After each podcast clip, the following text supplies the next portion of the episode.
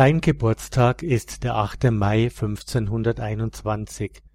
Er ist der erste Sohn des Bürgermeisters von Nimwegen in Holland, das damals zum Deutschen Reich gehört. Nur wenige Tage nach seiner Geburt finden zwei andere Ereignisse statt, die beide symbolisch an der Wiege des Kindes stehen. Am 20. Mai wird der junge Ignatius von Loyola durch eine schwere Verletzung in die entscheidende Krise seines Lebens gestürzt, die schließlich zu seiner Bekehrung und in weiterer Folge zur Gründung des Jesuitenordens führen wird. Und am 26. Mai wird mit dem sogenannten Wormser Edikt die Reichsacht über Martin Luther verhängt. Damit wird die Reformation zu einer öffentlich-rechtlichen Sache. Ignatius und Luther an ihnen wird sich das Leben dieses Kindes entscheiden. Peter de Hond, auf Flämisch der Hund, ist zunächst sein Name, den er später lateinisieren wird. Hund heißt auf Lateinisch Canis, so nennt er sich Petrus Canisius. Als Sohn des Bürgermeisters ist eine gute Ausbildung selbstverständlich. Jurastudium in Köln anschließend vier Jahre Studium des Kirchenrechts in Belgien. Einer glänzenden Karriere steht nichts im Wege. Nach dem Studium lernt er Petrus Faber kennen. Dieser ist ein Freund von Ignatius von Loyola, dem Gründer des Jesuitenordens. Dieser Orden bringt im Gegensatz zu den bereits bestehenden Orden etwas wesentlich Neues. Nicht Abkehr, sondern Hinwendung zur Welt um sie für Gott zu gewinnen. Aktion und Kontemplation sind keine Gegensätze, sie bilden eine Einheit.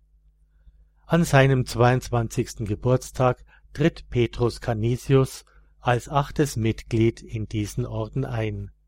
Drei Jahre später wird er zum Priester geweiht und legt die Ordensgelübde in die Hand des Ordensgründers Ignatius ab die erste Niederlassung der Gesellschaft Jesu in Köln wird von ihm mitbegründet und aufgebaut.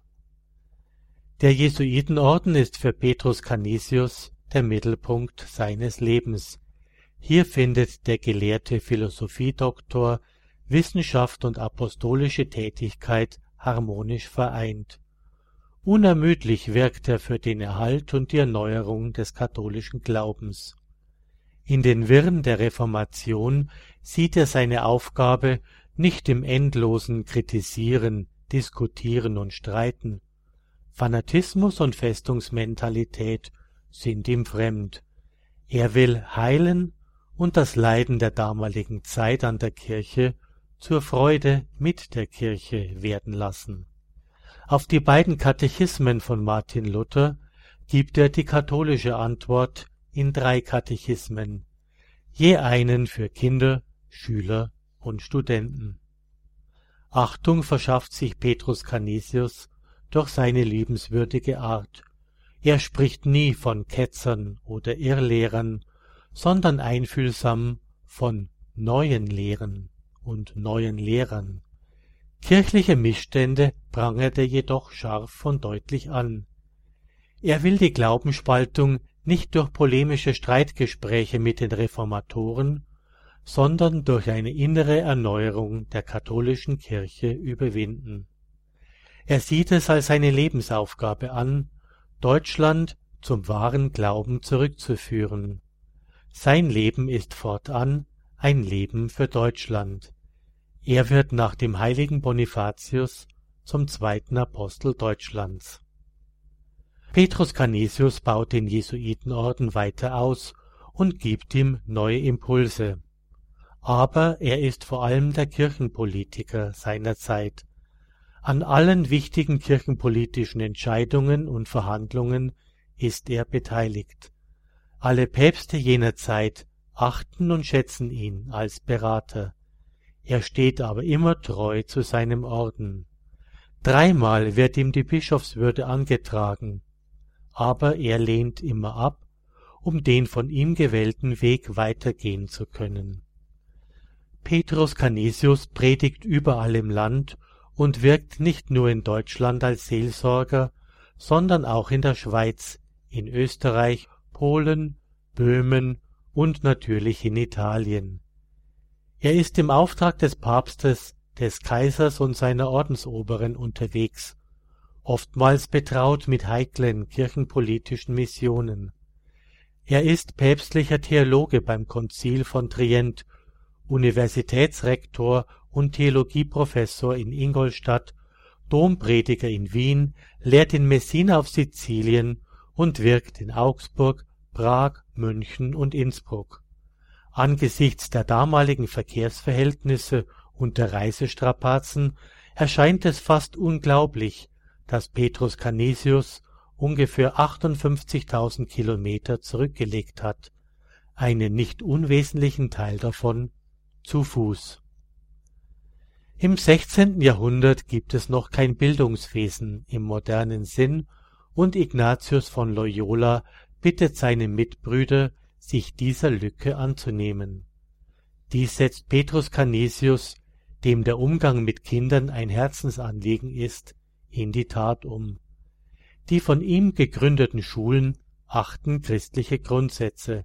Er sorgt auch für geeignete Lehrbücher und ermahnt die Lehrer, sich in die Gemüts- und Denkungsart eines Kindes hineinzuversetzen und sich mit deren Vorstellungswelt vertraut zu machen. Prediger, Diplomat, Seelsorger und Lehrer ist Petrus Canisius. Ein weiterer Schwerpunkt seines Wirkens ist das Schreiben. Über fünfzig Jahre seines Lebens schreibt er unermüdlich. Obwohl er einer der größten Gelehrten ist, zeichnet sich sein Stil durch Demut und Bescheidenheit aus. Die bekanntesten Werke sind sicher seine drei Katechismen, die zu Bestsellern in ganz Europa werden. Seine Schriften sind ein Gegenüber zu den katechetischen Schriften von Martin Luther. Die letzten Lebensjahre verbringt Petrus Canisius in Fribourg in der Schweiz, wo er das heutige St. Michael Kolleg gründet im Alter von 76 Jahren stirbt er dort am 21. Dezember 1597 und wird unter dem Hochaltar der Kirche St. Michael beigesetzt. Papst Pius XI. spricht ihn am 21. Mai 1925 heilig und erhebt ihn am selben Tag zum Kirchenlehrer. Sein liturgischer Gedenktag ist allgemein der Sterbetag der 21. Dezember. Im deutschen Sprachgebiet gedenkt man Petrus Canisius am 27. April.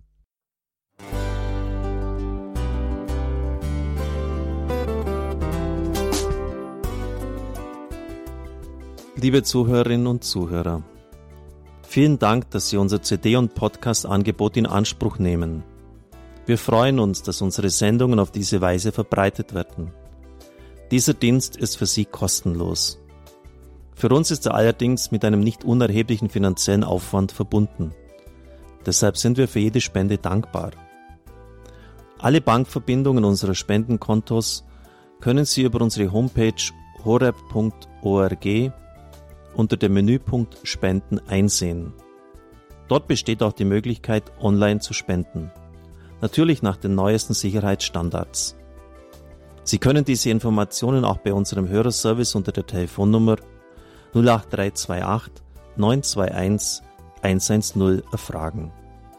Ich wiederhole die Rufnummer 08328 921 110. Vergelt's Gott für Ihre Unterstützung. Ihr Pfarrer Kocher.